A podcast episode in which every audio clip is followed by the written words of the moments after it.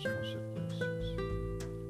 Os historiadores calculam que viviam nesta época em Roma cerca de um milhão de pessoas, a grande maioria plebeus e libertos que sustentavam a custa do Estado e um grande número de escravos.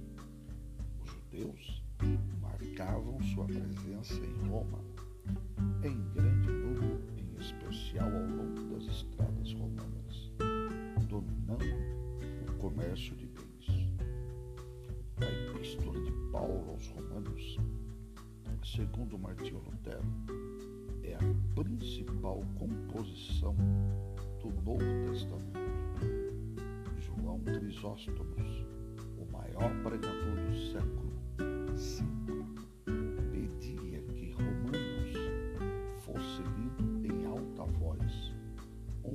vez por semana.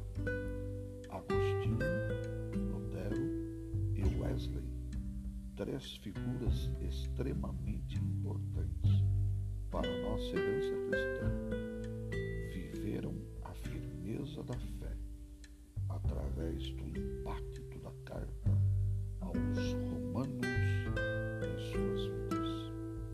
A carta aos Romanos une todos os grandes